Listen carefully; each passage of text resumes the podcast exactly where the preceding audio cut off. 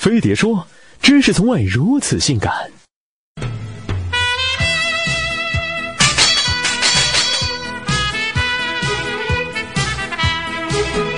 一最华丽的撕逼。今年七月，郭敬明电影《小时代三》上映，一边被喷得体无完肤，一边不耽误赚得盆满钵满。片中四位闺蜜，先是组队游罗马晒幸福，后又因小事开始撕破脸，两两分组逐队互撕，撕逼一撕由此走红。二最土豪的撕逼。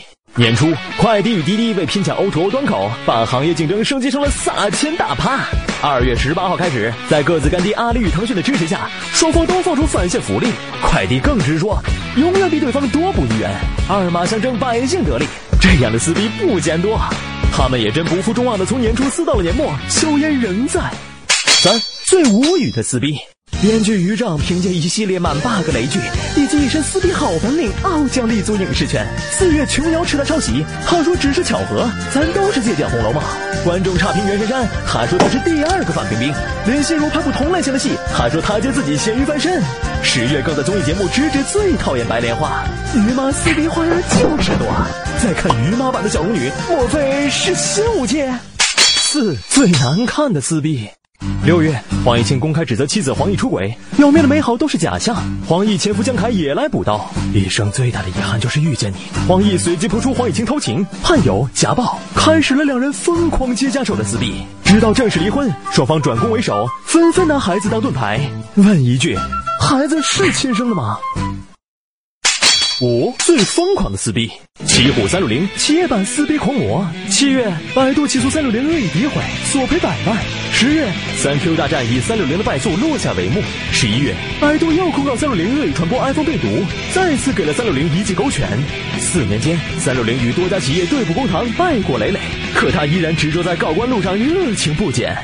六最打脸的撕逼。八月二十七日，罗永浩与王子如因锤子手机评测一事约架优酷包房，老罗用扎实的口活展现了插嘴的硬功夫，小茹毫无招架之力，只能 OK OK 摆阵。可口活再强，情怀再深，也没能拯救锤子的销量。十月二十七日，锤子官网宣布降价，最贵版本不过两千四百八十元。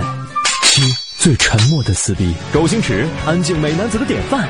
九月天涯的一篇文章将他推到风口浪尖，因文中提及星爷说向华家有黑道背景，招来向太陈岚高调出面替夫怒讨公道，并要求周星驰出面澄清。星爷傲娇不语。十月二十一日，向太敢用软磨招式，再请周星驰露面解释，星爷仍旧无言。八。最任性的撕逼，双十一本是光棍节，生生被电商改成了剁手节。十月三十日，马云当上内地首富，做的第一件事就是为天猫抢注双十一这块金字招牌，同时要求京东撤掉所有关于双十一的广告。京东发出警告，并表示要发展自营节日六一八，广邀友商同行，全面对抗双十一。猫狗大战，生造节日，果然是有钱就能任性啊！九。最鬼畜的撕逼，我和你什么仇什么怨？你要把我骗过来，一百块也不给我，还要叫人来打我！别扯我项链，我项链两千块。十一月接连爆发撕逼三部曲，让骂街文化飞上枝头，在年末掀起一浪高过一浪的撕逼高潮，也是醉了。十最掐点的撕逼。陌陌二零一四年十二月十一日上市，头一天凌晨，网易突发声明，直指陌陌创始人唐岩在二零一一年七月存在不法行为，丧失职业操守。唐岩否认。网易前高管、原题库 CEO 李勇、雪球财经创始人方三文发声力挺，直呼网易为奇葩公司。从网易离职创业的人数量惊人，如此高调撕逼的唐岩还是第一人。